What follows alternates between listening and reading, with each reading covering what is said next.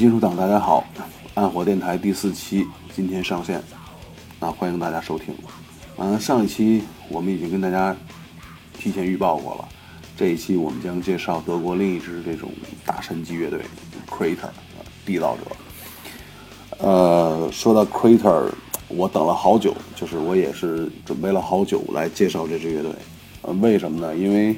呃，就就是有人问我为什么我会在。呃，第三期开始，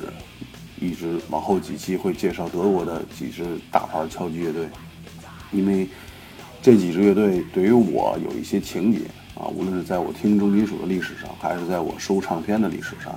有一些这种啊个人情节在里面。上期说到 Destruction 是我第一个收齐唱片的乐队啊，直到现在啊，嗯。Creator 对我的意义就似乎好像更大了一点啊！我因为我个人还是比较喜欢这支乐队的，它对我的意义在于，我不知道大家嗯听金属的年头有多长，在我印象当中是在将近二十年了吧，将近二十年了，应该是十几至少十十几大年了那种感觉，在北京音乐台 FM 九七点四。呃，我记得是每天的几点到几点，好像是一个半小时，还是两个小时，还是一个小忘了啊，时间我忘了。有一档，我我现在认为，到现在为止仍然是主流电台，包括电视台，就是所有的官方媒体上，唯一一档，也是至今为止唯一一档重金属的的一个节目。这款这个节目名字叫《金属天堂》，我不知道一些老炮们。就是跟我听重金属时间长短差不多的人，知不知道这个节目？当时的主持人叫志飞。呃，那个节目其实是带给了我很多冲击，因为当时我还整天在听，听那些那个比较主流的重金属的，Metallica 呀，包括这个什么青泡玫瑰、Poison 啊等等。我自从听了那个节目之后，真正把我引入了是听到这种极端的敲击也好，死亡也好，一步一步来的，听到现在的。所以，当时那期节目里面有一首，那个直飞推荐了一首歌，就是 Creator 的一首歌《Coma s o u c e》里面的。呃，包括我的第一期节目的片头，我用的就是 Coma s o u c e 的那首、那首、那首、那首经典的那个、那个、那个、那个前奏。就是 When the Sun Burned Red，就是那首歌的前奏，非常非常的这种这种有感觉，所以，呃，当时听完他推荐的 Coma s o u c e 中的两首歌之后，我就感觉这个乐队我一定要找到，因为当时他英语也不好啊，当时这个听到那个发音的时候，我也我也不知道那乐队是啥，就跟当时听到他介绍极端的时候，然后还还不知道什么玩意儿。后来查了半天，然后找了半天才知道呢。后来找了张磁带叫《Extreme》，啊，才知道这就是我当时在电台里听到那首歌。所以当时就开始听 Crater 的这首歌，一直我当时每期都录下来。然后那一段我也是反复反复在听啊。所以直到我知道这个叫 Crater 乐队是德国的，然后知道他们有多少唱片，然后发现自己能够找到这些唱片的时候，我真的很兴奋。所以一从一从那儿。开始到现在，其实我都有 Creator 情节，这也就是为什么我这期要要要可能会把期节目的时间加长，又多说一些 Creator 的内容，因为 Creator 这个乐队在金属史上还是有很多话题可以聊的。那咱们今现在开正式开始介绍这支乐队。嗯，Creator 这支乐队其实成立非常非常早了，他们好像官方成立的时间应该也是在八三年、八四年，应该是八四年左右的时间。当然，这支乐队成立之初呢，也也有跟 Destruction 一样，也起了好多名字，什么 Tormentor 啊，还有等等一些名字。最终定下 Creator 呢，也是在发行唱片之前，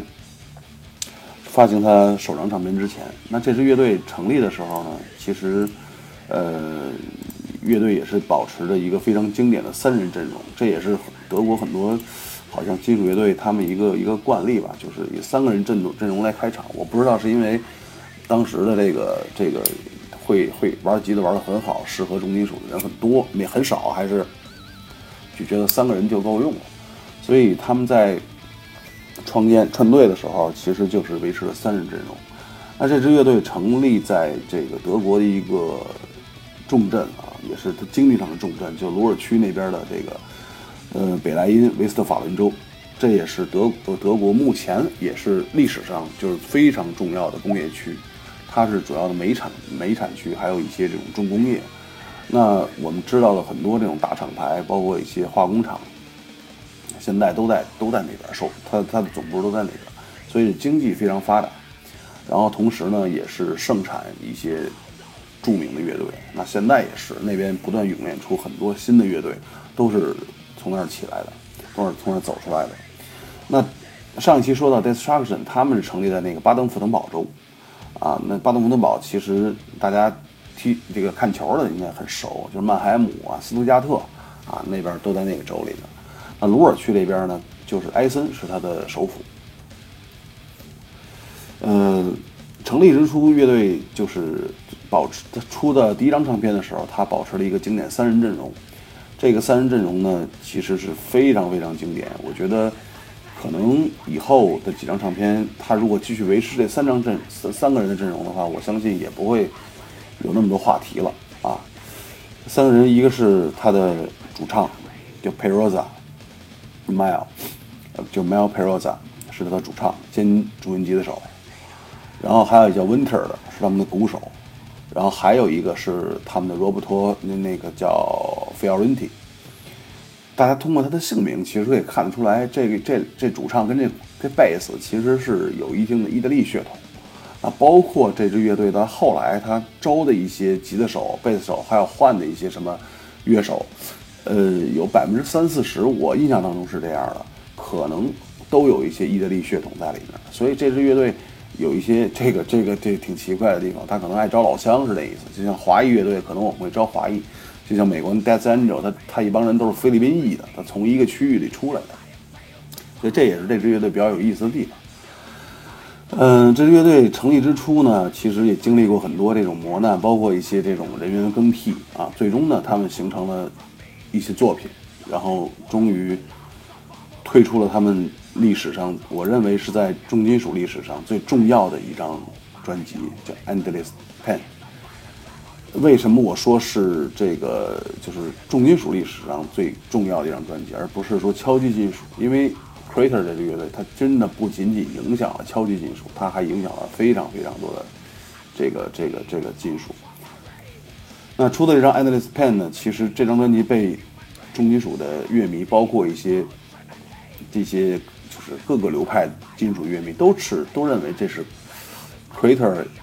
历史上最经典的作品，也是他的巅峰之作。尽管说在那个年代，因为这张专辑发行也比较早了，是在八五年发行的。那尽管在那个年代，可能在就是乐队由于比较年轻嘛，编排啊、技术啊可能都不到位，然后录音啊，包括这个整个唱片的制作，可能都不是说特别的给力。但是在那个年代，八五年能听到那样的那种非常 brutal 的声音，就是非常极端的那种敲击金属的感觉，其实我认为非常难得的，所以影响了很多大批的这种后批后面的乐队。呃，那这支这这张专辑里面呢，我们今天给大家推荐一首歌，也是我个人比较喜欢的，叫《Total Death》。》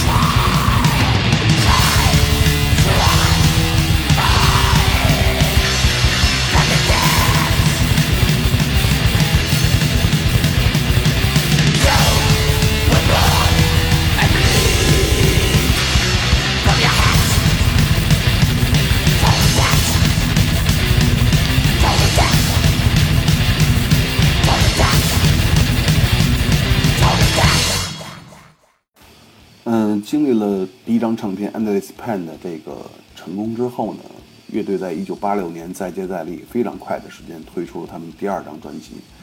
也是我认为，呃，Creator 历史上最重要的一张专辑，也是最最应该值得大家听的一张唱片。呃，《Pleasure to Kill》愉悦大屠杀这张专辑，我个人认为，呃，是不仅仅对敲击金属。甚至对于死亡金属，我认为都是非常非常重要的。如果听能听课们大家没有听过这张专辑的话，尤其是一些金属党，我觉得很不应该啊，因为这张专辑就相当于您在在课堂里学学学语文什么的，不知道这个这个 仓颉造字啊，或者不知道孔子啊，不知道鲁迅啊，觉得我觉得应该差不多啊，就可能是说。要不老师没教，要不你就是教那段你睡着了，或者说你就是没好好学。反正重金属，我觉得听吧，应该听这个，非常非常经典。嗯，我曾经看过一个采访，就是他们很多这种欧洲的乐迷，包括美国的一些乐迷，包括一些乐队，他们就玩死亡的，听死亡的，然后他们就认为，就问他们，就是说谁对他影响最大？然后这帮哥们就说是有有一张专辑里头。就是说，说到 Crater，说是我们玩死亡，但是 Crater 的这张专辑叫《Pleasure to Kill》，对我们影响非常非常大。那其实大家可以挺诧异的啊，就是说为什么玩玩死亡金属的，甚至玩 Brutal Death 的，都会说这个乐队对他影响最大？呃，其实不难听得出来，从这张专辑开始，包括从第一张专辑开始，其实那个主唱 p e r o s a 那种唱法，其实已经非常有一些这种死亡气息在里面了。这种咆哮式的这种吼叫，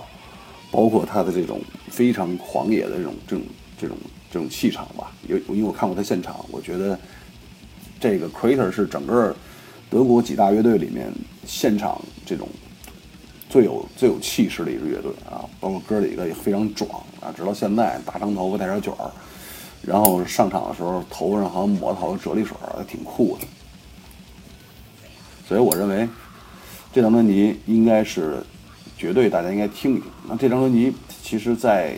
八，嗯，就是八六年那个年代，因为八六年 Metallica 也出了一张非常重要的专辑嘛，Master 那张，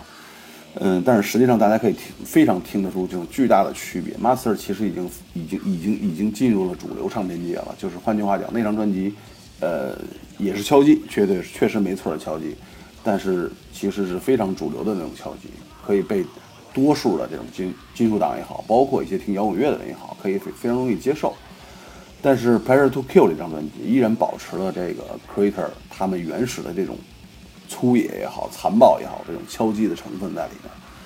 然后是一种最大的，我觉得是一种呃一种不妥协的声音。那这张专辑的话，我今天也给大家推荐他们的呃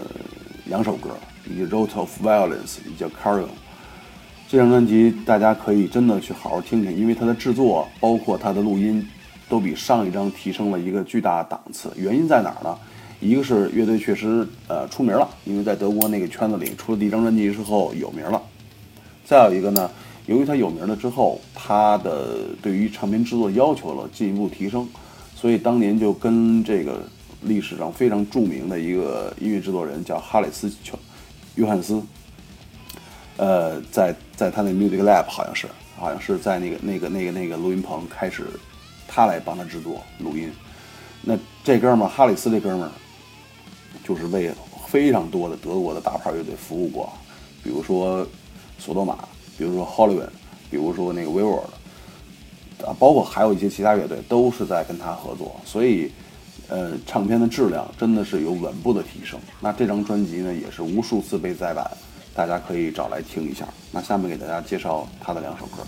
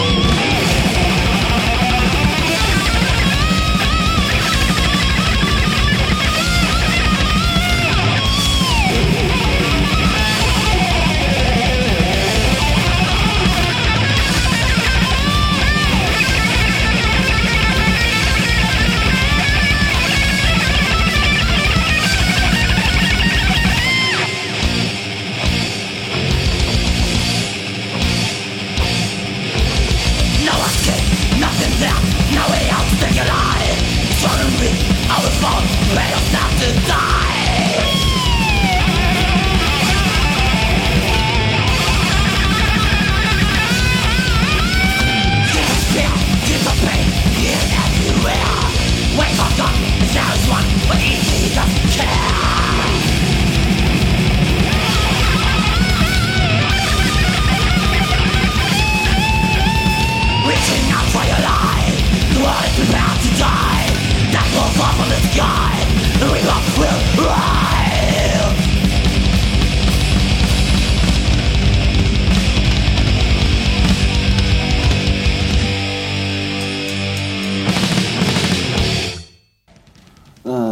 前面的这两张专辑呢，如果我们把 Crater 历史分成若干个时代的话，那其实这段时代应该是他的这种成立期跟早期的作品，呃，保持着非常原始的这种敲击的成分，包括一些这种受一些呃地下音乐，就尤其是一些那个那个像像像 w 威 m e r 他们的影响。那呃 Crater Q 这张专辑，呃，经典到它的连封面都是由于这个这个这个叫 Celtic Forest 他们那个设计师完成的，就是也就是说从制作、录音，包括他们编曲都是非常讲究的。那这里面呢，刚才大家听了两首歌，其实应该感觉是跟第一张专辑有了一个非常大的变化，很明显的区别。尽管那种气场还在，但是实际上从这个收听的这种质量，包括听觉感觉来讲，都是非常好的。那。呃，本期节目其实叫这个叫这个膜拜与争议啊。膜拜其实是我们应该对克维克前面的几张专辑进行一个膜拜，但是争议呢，其实就发生在他后面的时期。啊，这那这个阶段其实我个人把它分类，应该是在八七年到九一年这段时间以后。那这段时间开始就有一些变化了。那这段时间可以叫 Creator 的一个叫叫叫什么？叫成长期吧，或者说叫成名期。那从这张呃《Pleasure to Kill》这张专辑之后，乐队就真正的进入了一个非常非常火爆的一个阶段，因为当年敲击金属也开始在全世界火爆起来了。那从这张专辑之后，乐队开始进行了无数次的巡演，那一直到出了他第三张、第四张专辑之后，那巡演非常非常多。呃，他可能是在那个年代，在欧洲本土之外进行巡演最多的一支乐队，包括在什么日本、阿根廷、巴西、智利。那八几年的时候，我估计他们想来中国肯定是没戏的啊，那个那个过不了政审，也没法批，然后一露封面，那估计这个签字画押那帮盖章的那帮人就傻眼了，就不可能的，也没有渠道来，所以这个也是我们中国人其实远离金属这么多年。就是比较遗憾，就是从这种文化上没有法跟国际进行接轨。这文化这东西其实接轨很难的，尤其是我觉得在在在我们这一个一样一样环境里面，尽管有一些就我们不该在节目里说的一些原因吧，但是我觉得中国现在慢慢越来越越好了嘛，越来越开放，至少从文化这个角度来讲，我觉得我们可以更接触到更多西方的一些东西，无论是好的还是坏的吧。我觉得是一种文化的对接，那金属音乐肯定是越来越会在中国遍地开花的啊！尤其现在年轻人这个弹吉他、玩乐队的也越来越多了，出唱片的机会也越来越多了，所以这个我觉得是非常非常好的事儿。那乐队在他们出了这个前两张非常成功的唱片之后，那在一九八七年，呃。他们出了一张也是非常重要的唱片，叫《可怕的必然性》，叫《Terrible Certainty》。Certainty。嗯，我认为他们发行完这张唱唱片之后，基本上已经奠定了他们在整个敲击金属历史上，包括重金属历史上的一个地位，绝对的一个丰碑地位。那如果这支乐队就自从从这儿开始就解散之后，如果从这儿开始就解散了啊，如果是这么举个例子来讲。那我相信这支乐队依旧是一个大神级的乐队，是一个殿堂级的乐队。那么先给大家介绍他这张专辑里面的一首歌，叫《Blind Face》。每次反正介绍这些经典唱片的时候，尤其是呃《Crater》这个系列，我都挺纠结的，因为他这几张唱片，说实话，实在可以介绍给推荐给大家听的歌，哎，太多了。每次我我在做这期节目的时候，我选歌真的是让我费了好大劲。所以我后来不得不决定，可能这期节目又会做的比较长一点。我希望大家能够耐心听下去吧。呃，所以先给大家听他一首歌。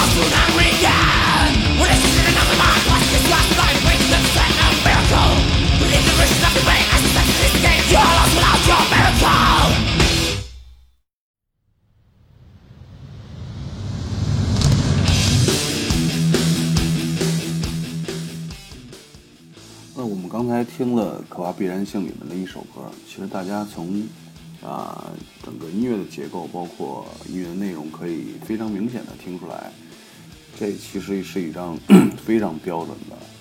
thrash metal 这个作品。嗯，我觉得应该是属于听 thrash metal 的一个入门级的唱片吧。至少说，如果你听重金属的话，这张唱片应该在你的这个收听名单里。那从一个重金属乐队的好坏，其实最关键的还是要听 riff 吧。我觉得 riff 是一方面，吉他、贝斯、鼓嘛，这几块儿，我觉得吉他还是很重要的。那这张唱片呢，riff 其实真的是绝对绝对可以说是非常非常优秀的，每一首歌都有它可以说是经典的部分也好，或者反复聆听的部分也好。但是这张唱片从这张唱片开始，乐队的这个录音其实得到了进一步的提升，也更干净了。包括音色也更更亮了不少吧，呃，整体的风格其实是又更细了一些，然后就编排的更细了一些，但是就是这种齐刷刷的东西会越来越多了，也也可以说这张唱片开始，这个这个 Quaker 开始奔着主流的这种大牌乐队开始去了，呃，毕竟这个怎么讲，在德国已经出了三张唱片了，而且在那个年代。呃，能出现这么级别的作品的话，成名是非常快的。那全世界的拥趸也是越来越多。那我们继续再听他这张唱片中的这个呃两首歌，一个叫《As the World Burning》，一个叫《One of Us》。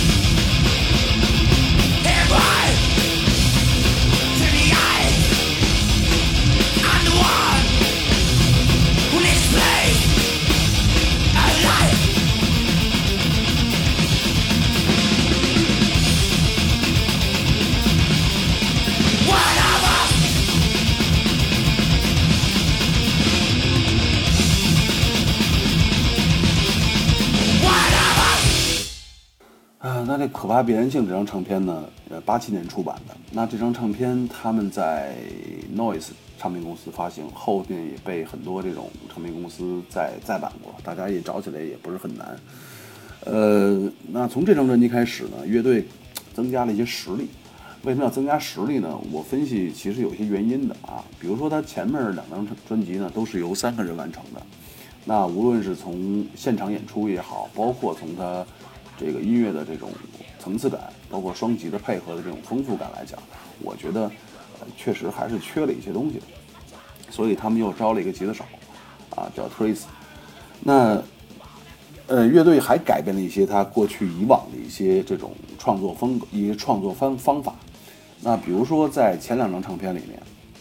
其实乐队是双主唱。那他的主唱是呃 Jim Perota，另外他的 Winter 就是他的鼓手。也兼顾着主唱的职责，就是在前两张唱片里面，大家可以查一些资料，可以看一下，可能基本上是一半一半对半开，就是这哥俩是一人倒换着唱几首歌，然后在发行唱片的时候，这个也特有意思，就是主唱 A 啊放在第一首歌，然后主唱 B 放在就鼓手那个可能放在第二首歌，有可能倒一下，总之呢，这两个声音让你不同的去去去插开，所以在。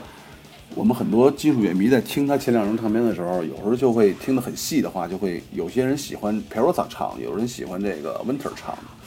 我个人认为呢，其实都行啊，因为那个 Winter 唱的他的感觉，我觉得是更标准的那种敲击金属的味道，而且声音也比较有特质。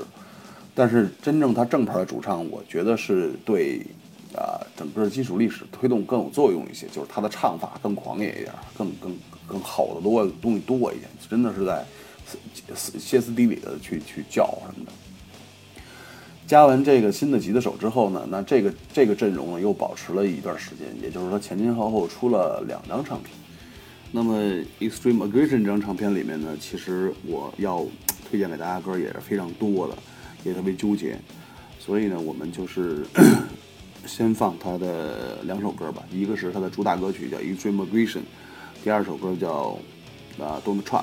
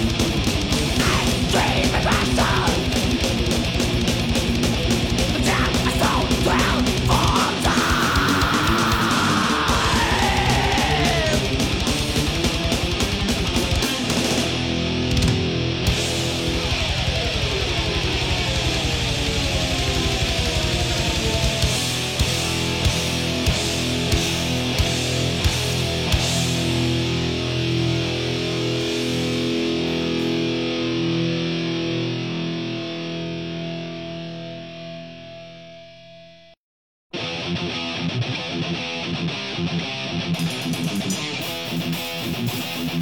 在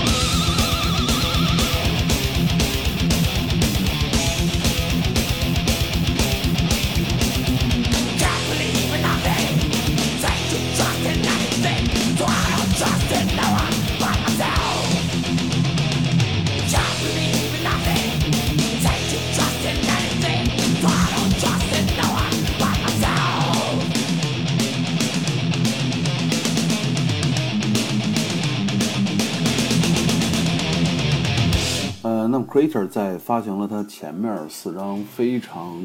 这个经典的丰碑式的作品之后，呃，就是我们所说到的关于 Creator 的身上存在的争议，那从下一张专辑开始就逐渐出现了。那对于一些这种死硬的死硬的这种金属乐迷，尤其是敲击党来讲，前四张是被奉之为经典，毫无争议的经典。无论大家怎么去选择啊，因为我也看到了国外的也好，国内的也好，很多的这种关于 Creator 啊最喜欢的这个唱片的选择，投票也好怎么样，这四张里面哪张都有啊，都都有可能排在第一位。但是再往后的专辑就是存在了很大的争议。那么他在一九九零年的时候，也就是在上一张专辑发行出版了一年之后，那发行了一张新的唱片。那叫《Coma Sauce》，灵魂的昏迷啊！这张唱片怎么讲？其实是我其实是听 Creator 的第一张唱片，我我是非常非常喜欢啊，不能说最喜欢吧，但是是绝对很很喜欢那张一张唱片。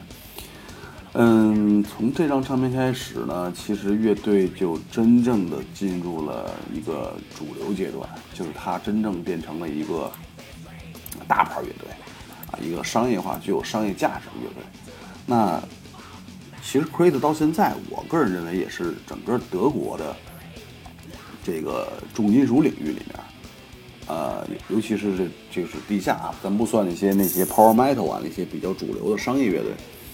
我觉得就是在在在敲击死亡啊这个领域里面，应该是最挣钱的一支乐队，啊，我觉得全部金属乐都算起来，它应该都是最挣钱的一支乐队之一。无论无数的唱片的翻版啊、版权啊，包括这个演出啊，包括拍一些这种呃照片，包括出书等等，那真的让乐队变成了一个就是开始有这种铜臭气息的一个乐队。可能我这么说，大家。有有一些兄弟可能不太同意啊，因为这这个这个 c r a t e r 一直后面还出了一些非常非常漂亮的作品，但是不得不说呢，呃 c r a t e r 是一个特别爱跟风的乐队啊，我不知道他是自己主动求变也好，还是被一些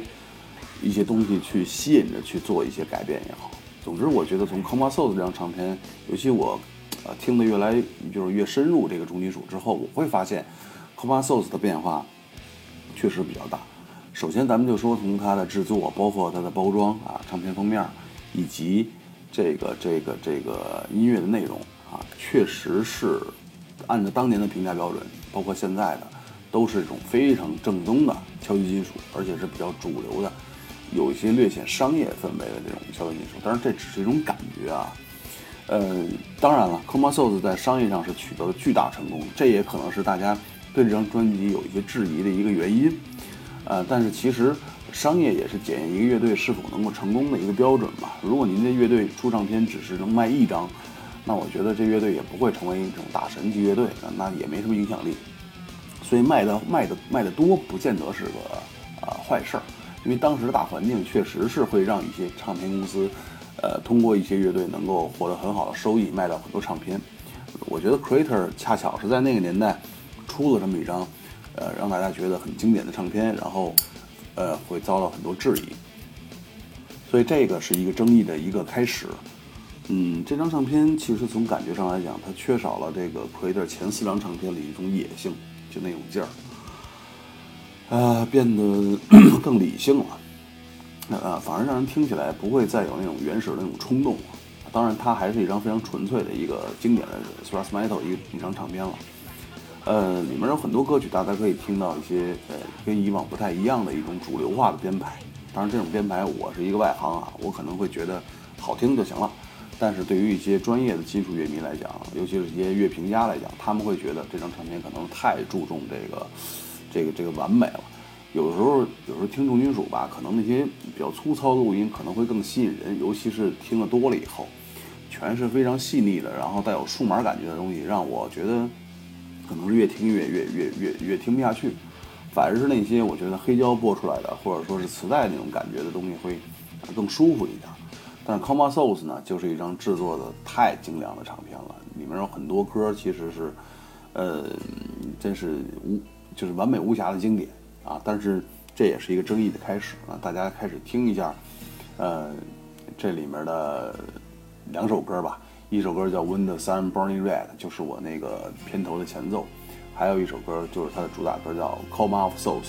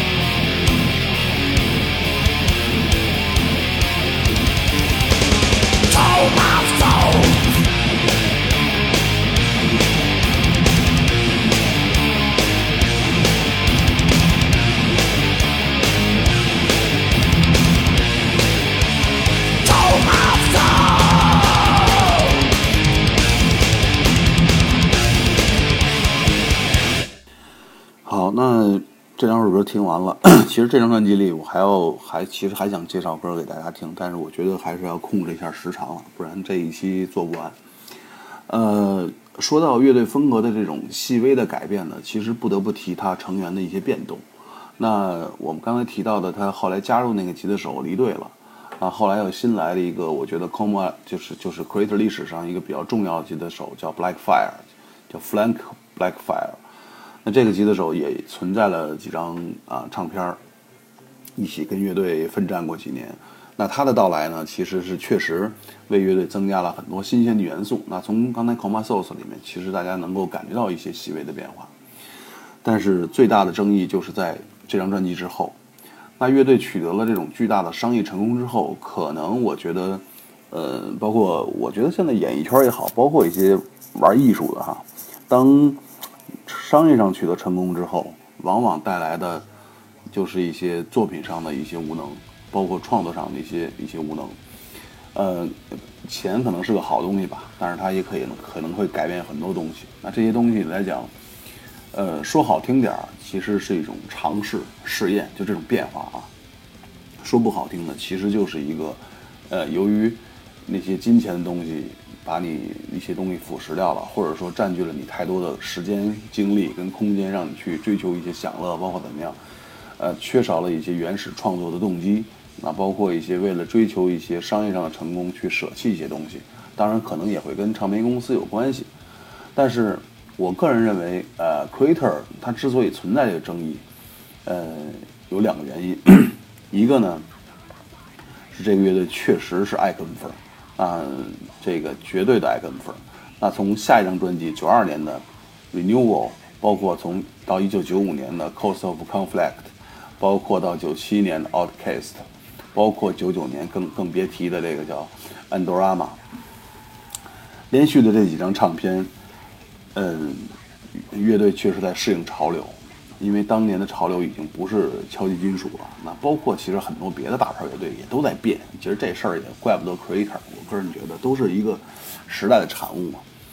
那另外一个原因，最主要的原因就是大环境在变。那大家都知道有一支乐队叫 Nirvana 涅槃，那他开创的一个风格，或者说他代表的一个风格叫 g r o u n d 音乐，那就是在九十年代初期开始存在到这个世界上来的。经过几年的这个。非常火爆的一个，一个一个 一个怎么讲？一个这个这种音乐的一个发展吧，已经占据了整个摇滚乐甚至金属乐的这个空间。那很多乐迷开始不听重金属了，不听敲击金属了，不听死亡金属了，开始去听这种 所谓的这个叫垃圾金属，叫垃圾音乐，叫 grunge。啊，会三个和弦，其实你就可以完成一首歌。当然，涅槃很伟大，我我个人还是比较喜欢 Kurt Cobain 的。我也是受那个时代音乐影响吧，所以这个咱们也不能免俗套，也不可能是脱脱于那个脱离那个世界。嗯，所以那个时代呢，造就了你必须去变，那唱片公司也必须去变，因为你只有发行一些啊有这种感觉的唱片，才会赢得市场。当然，Creator 没有变成 Ground，他去做了更多的尝试，那他可能是也玩玩玩腻了那些传统的敲击金属的东西啊。它可能会增加了很多这种实验性的因素啊，比如说增加了一些呃实验音色啊、电子感觉呀、新的采样啊等等。嗯，连续的这四张专辑始终在变，每张专辑都有微乎其微的变化，但是始终在一个框架里面在不断的变。但是我觉得变最终的变的结果，只能是让几个成员之间，我我觉得会在创作上出现一些分歧。嗯，很多乐队都是在这个阶段，人员开始进行了巨大的调整。那我觉得这个时间对于 Creator 来讲是一个涅槃重生前的一个一个过程。嗯，还好，乐队的核心骨干还在，就是这个 Peroza 还在。呃，直到这个是二零零一年，也就是二零零零年的时候，他发行了一张呃 Compilation，就是一张合集。他是把过去的一些经典作品又重新这个发表了一下，呃，大家可以也可以看出他们对自己的一个否认。为什么这么讲呢？就是二零零零年发行的这张经典经典这个合集里面的内容，全是他八五年到两千呃一九九二年之间的作品。那也就是说，他完全发表的都是他前五张专辑里面的一些一些内容。那呃，也也也就是说，他否定了自己的一些变化，包括这种实验探索。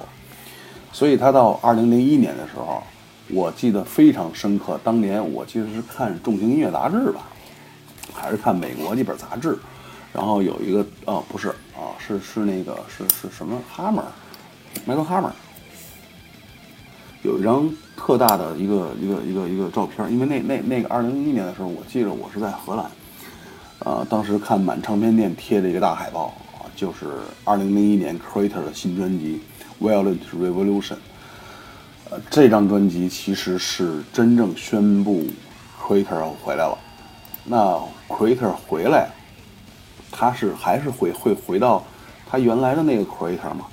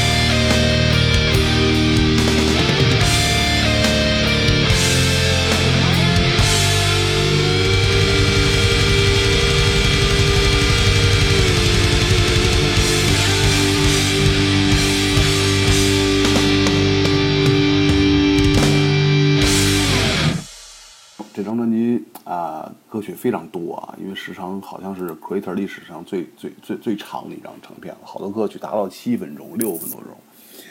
呃，但是不得不说，这张唱片确实是他们发生了巨大的一个转变，并没有回到他原来的那种 Creator 那种狂放不羁的风格，那种咆哮式的这种唱法，包括那种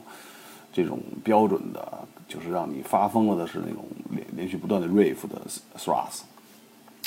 当然，新专辑里面，这张专辑里面，零一年这张专辑里面也有很多这种敲击的这种因素，也可以非常过瘾的听完这张专辑。也有很多人喜欢这张唱片，嗯，但是其实里面有很多作品大家可以听，就是很多好像都是哥德堡选死的那种风格了。因为零一年那个时代，我我我忘了，可应该是选死，当时是大行其道，Melodic Death。像 In Flame 啊，包括像那个那个 Dark Tranquility 啊，包括瑞典那一批，包括芬兰的有一些所谓的这些选死乐队，当然有些选死确实也不错，以后我们也会介绍到。啊，所以 Violator 也是好像引领那个时代的选死的一些发展。我不知道那些乐队互相是他们来去模仿 Creator 的一些想法，还是 Creator 听了那些乐队的东西之后，发现哎，这个风格似乎也可以玩一玩。然后哥几个就就就就传了几首歌，就开始弄了。总之呢，还是挺挺好听的啊。不，那张专辑绝对不难听，而且呢，我觉得他们这张专辑也很成熟，无论从制作，包括他们的这个这个这个编曲、作曲等等，都是非常好的。只不过对于一些传统的 Creator 乐迷、一些 Thrash Metal 乐迷来讲，这张专辑可能有一些变味儿。那我觉得这个味儿应该是还是因为钱。呃，至少我我是这么认为的，可能还是因为，呃，他们要让自己继续成功，然后继续要养家糊口嘛。到这岁数了，肯定对吧？老婆孩子一大堆，他们得为为是为生活去着想，这也是人之常情吧。呃，所以有些人说他们很虚伪，有然后有些人就拿他们跟那个索多玛比，说索多玛一直这个这个二二三十年一直坚持一种风格，然后有些许变化，但是不大。啊，直到最新专辑，大家依依旧可以听是那种，呃，有点有点有点 punk，有点硬核那种敲击金属。有一些人接受不了索德玛，但是我还是比较喜欢的。呃，就是就是觉得 Curator 没有他们有气节。那我觉得作为一个乐队来讲，变化很正常，然后变成什么样也很正常。那 Curator 呢，我觉得今后就是他们开始加中国风，我觉得都很正常。因为我觉得这就是一个乐队他可能要做的事儿吧。你如果一一这么多专辑了，他老出一种风格，其实我觉得也也不见得是好事，因为原来的经典很难再超越了。那什么叫经典呢？我觉得就是不能超越的就叫经典。那如果说你出一张专辑能超越上一张，那你上一张绝对不是经典，那一定是你最新的这张经典。所以我觉得经典就是一个一个一个一个标准，一个标杆儿。你说到这儿，就就不得不说一下这个中国的一些这个影视文化作品啊，包括音乐作品。首先，咱们不说抄袭的事儿，那一些流行歌曲里面，反正我因为因为我老婆是搞这个，搞这个电台这个这个音音乐制作的，所以我就觉得，好像他偶尔放两首歌的时候，我都觉得好像在在西方的一些歌曲里我似曾相识，因为原来也听西方的一些摇滚乐，包括流行音乐，啊，我就觉得抄袭的痕迹还是非常重的，可能好多中国人也不太知道，然后就就就觉得哎这牛神歌这个这这个神曲怎么着的。其实我觉得挺那什么的，另外就是影视作品啊，有些人就是说这个，我觉得中国很多影视圈人就投好多钱，一说大制作、大成本，几几几几个亿吧，然后几千万，然后去去请一些大腕儿过来拍片子，然后还复制翻刻一些经典，比如说像三国呀、什么西游记呀、什么水浒啊、聊斋呀等等，水呃，包括那个那个那个那个红楼梦什么的。我觉得纯烧钱的没有意义，纯糟，因为原来那一版已经是被认为是经典的东西。那比如说现在说到《西游记》，这个这个孙悟孙猴，那就是六小龄童，那就是那那第一版的《西游记》是最好的，每年都会播。那可能那那部戏《西游记》加上《三国演义》，我我觉得可能是不是全世界这个这个历史上。重播率最高的电视连续剧了，那我觉得那它那绝绝对就是经典。那如果说让我去选择，比如说让我去月球上，或者让我去火星上，让我带十部十部电视剧去的话，我我可能会带它。我相信《西游记》《三国》《三国演义》，我我应该会带全本上去，包括书啊，包括这个这个这影视作品，我肯定会带那第一套，所以这才叫经典。那我觉得，呃，Creator 他们已经真的没法再超越他以往的那些前面几张的这种这种经典的东西了，因为经典这个组成其实是一个偶然加必然的一个结果。偶然呢，就是说当时正好那帮人凑在那一块儿，又有那么一个好的时代，然后包括他。呃，之所以能写出那些音乐的一些动机，比如说他过去是喝三块钱一瓶、两块钱两块钱一瓶燕京，然后吃着花毛，嗑这个嗑着小龙虾，他的那种生活状态是能写出那个状态的歌的。那后来改成天天吃鲍鱼拿刀叉了，我觉得再写东西可能就不再不是那个味儿了。这个我们觉得也是非常正常的一件事儿，所以我觉得听重金属也好。呃，咱也没必要说为了一个观点去争来争去的。那我这个节目里面也是本着一个非常理性的一个态度去，去跟大家介绍音乐。我只说音乐本身，我不说这个乐队到底是有多好有多坏，呃，或者说是为了什么，啊，我只是说这个，这个，这个 Creator 他是变不回去了，他不不可能再复制他原来的经典了。那关于 Creator 呢，其实今后他发展成什么样，我们都应该能去接受。比如说哪天。去说哎，现在好像战车那 r a m s t e i n 挺火的，然后过两天好像那个那个哪个乐队又挺火，他再模仿一把子，我觉得也不新鲜，也不新鲜。呃，所以呢，这张唱片出了之后，呃，Creator 依旧他坚持他自己的一个就复出以后，换句话讲就是他重生之后的一个这种路子，这种改变。那出了2001年这张唱片之后，又蛰伏了四年，这期间进行了大量的巡演。然后出了一张叫《Live Creation》的一张现场专辑，呃，也是非常非常好的。这张专辑也是他，呃，收录了很多他原来的早期作品在现场的一些版本。二零零五年的时候呢，乐队又出了一张新的唱片，叫叫《Enemy of God》。这张唱片其实乐队是怎么讲更加成熟了一些。然后包括，呃，我们我们对 Creator 这时代的印象，应该都是停留在这个这样的唱片里面。其实依旧很好听，嗯，那么乐队在《Enemy of God》出来之后，又过了几年，又是四年，出片节奏开始放慢了。那证明乐队可能更多的时间用于，呃，商演啊等等这些这些这些事情上。那零九年又出了一张专辑，叫《All of Chaos》，就是那种叫成群，就是那种无限的混乱那种感觉吧。呃，这张专辑其实也挺好听的啊，大家没事儿可以当解闷儿听，或者说就是，比如你刷着碗的时候，可以边上放个小小小 MP 三听一下子，我觉得都不妨事儿啊。因为我觉得把这张把 Creator 乐队整体的作品都听一遍，我觉得都都挺好玩的，可以明显看到它的一些变化。嗯，在二零一二年的时候，呃，乐队出了就是迄今为止离咱们现在最近的一张唱片。呃，叫什么敌基督什么什么的，我忘了名了啊，叫 Phantom Antichrist Christ 吧，好像是那个那个名。那这张专辑其实刚才咱们说到了，其实 Creator 开始追潮流嘛。那他他怎么追的呢？这张追的特别彻底，非常彻底。可以说，就是如果说大家没听过 Creator 原来作品的话，那我给大家头一次听这张专辑的一些歌曲的时候，大家会认为 Creator 是一个悬死乐队啊，或者说是一个旋律敲击金属乐队。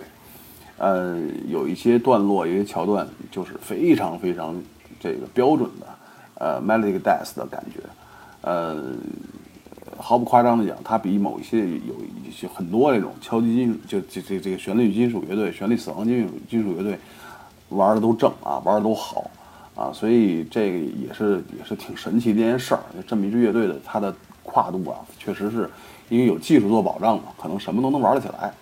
呃，所以大家。就给大家听一首这张专辑的一首就变化非常大的歌，大家也也是听着玩吧，就是感觉一下它的一些这个乐队的一些变化跟蜕变。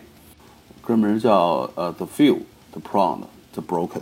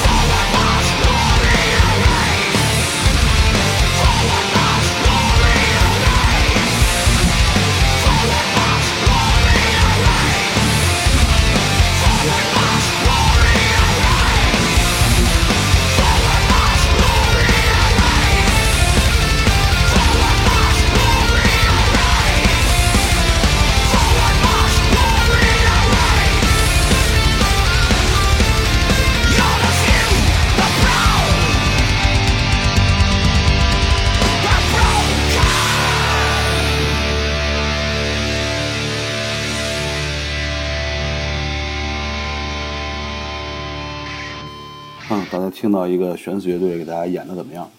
那乐队二零一二年出完这张唱片之后呢，就是开始跟很多乐队开始做合作，出了很多这种合集啊，包括这种分集啊，做一些演出。最有名的一个分集呢，就是他跟 Destruction、呃索多玛还有这个 Tankard 这三支乐队在一起出了呃前后两部这个分集，叫四大日耳曼。呃，这这这这也是这四支乐队为什么叫四大日耳曼的一个一个来源，就从这两张分集之后开始有人这么称呼这四支乐队。那在乐队呃发行了这一系列这种呃 split 之后，那其实一直是没有作品的。啊，包括他二零一六年其实也推出了一张大合集，这张合集又是在呃这个这个这个怎么讲，发行了一些他在 Noise。Record 的时候一些作品，也就是他八五年到九二年的时期的一些经典作品。那我觉得乐队依旧在在思考这些问题，就是说他们依旧认为自己的这种早期的东西是他们也是认为是最好的。一二年到现在又已经四年的时间过去了，那按照他最近这个十来年的发片节奏，又快了。果不其然。呃，我前两天查了一下，可能是在二零一七年的时候，可能就是一月份吧，还是二月份，他们即将发行他们的这个新专辑，叫《Gas of Violence》。最近这些专辑它不是 Gas 就是 Violence，反正就是跟这这些东西干上了。嗯，我不知道乐队又会变成什么样啊？会不会变成哥特，或者说变成什么？这也不好说。但是我个人认为，就开玩笑啊，我觉得 Craeter 还是 Creator。他依旧会坚持在 thrash metal 这条路上一直走下去。其实就像很多德国的乐队，呃一样啊，无论这个乐队，啊或者说所有的乐队吧，他都会受一些音乐的影响。那只不过不同时代影响他的东西是不一样的。其实所有的这些乐队，无论是什么风格的金属乐队也好，包括摇滚乐队也好，他们从只要乐队能够一直活下去，不是那种一张死的乐队，它多多少少每张专辑之间都会有差异的。所以我再次强调，真的没有必要说因为专辑的这种风格的变化，然后去去唾弃一支乐队的一些一些怎么讲他们的追求啊，因为这这个很很正常，依旧很正常。包括你像一些死亡金属乐队，最早就是玩死亡的，比如说像瑞典那 Zero，开始玩玩玩死亡，后来就改哥特了。像 Paradise Lost 原来也是玩死亡的，后来也改哥特了。那 CREATER 也是经历了一些过程，从最开始原始的这种 Thrash Metal，有点这种不呃有点那种残暴的 Thrash Metal 吧，可以这么讲。然后到后期结合了一些电子实验音乐，包括一些哥特因素在里面。然后一直到后来也是恢复到 Thrash Metal。然后再次变化到这个，加了很多这种商业氛围的东西，呃，最终又形成了加上一些悬死的这种内容，然后包括这个这个这个不知道以后又变变成什么样。我觉得这个过程也很清晰，然后至于，但绝不能否认他的在我们心目中的经典，包括他原来专辑的一些对整个金属音乐的一些贡献。呃，反正我觉得我会永远喜欢 Crater 这支乐队。也希望大家能够多听他们的一些早期经典吧，然后后面的东西就听着玩了。那这期节目呢，咱们就说到说到这儿了。关于魁的一些具体内容，可能有些地儿我资料找的也不全，说的也不够详细，包括我的一些一些想法，可能大家也不同意啊，无所谓，可以随便拍砖都可以。那最后呢，给大家送出一个彩蛋，这个彩蛋呢，就是乐队在两千年的时候。他们的这个老专辑就是那个可怕的必然性那张专辑被 Noise 又又再版了，这也是唱片公司圈钱的一个方式。往往再版都是把老歌又重新 remaster 一遍，然后再加一些那种新的，比如说现场的东西进去啊，或者说一些翻唱的东西进去。那这张专辑出来之后呢，加了一些现场的东西，我觉得还行啊。但是呢，最吸引我的是一首他们翻唱的一首作品。这首歌是来自于英国的 Raven 乐队的一个一个老作品。那 Raven 这支乐队是英国的一个呃英国新浪潮的一个乐队，也有点速度呃 speed metal 那种感觉。所以由此可见呢，这个 Crater 还是受了这个英国新呃这个新浪潮音乐的一些影响。其实现在很多敲击金属乐队都是受当时一些乐队的影响。呃，这首歌翻的是非常到位的，我个人认为演绎的也非常好。OK。那随着这首音乐的播放完完毕呢，咱们本期 Creator 的节目也就告一段落了。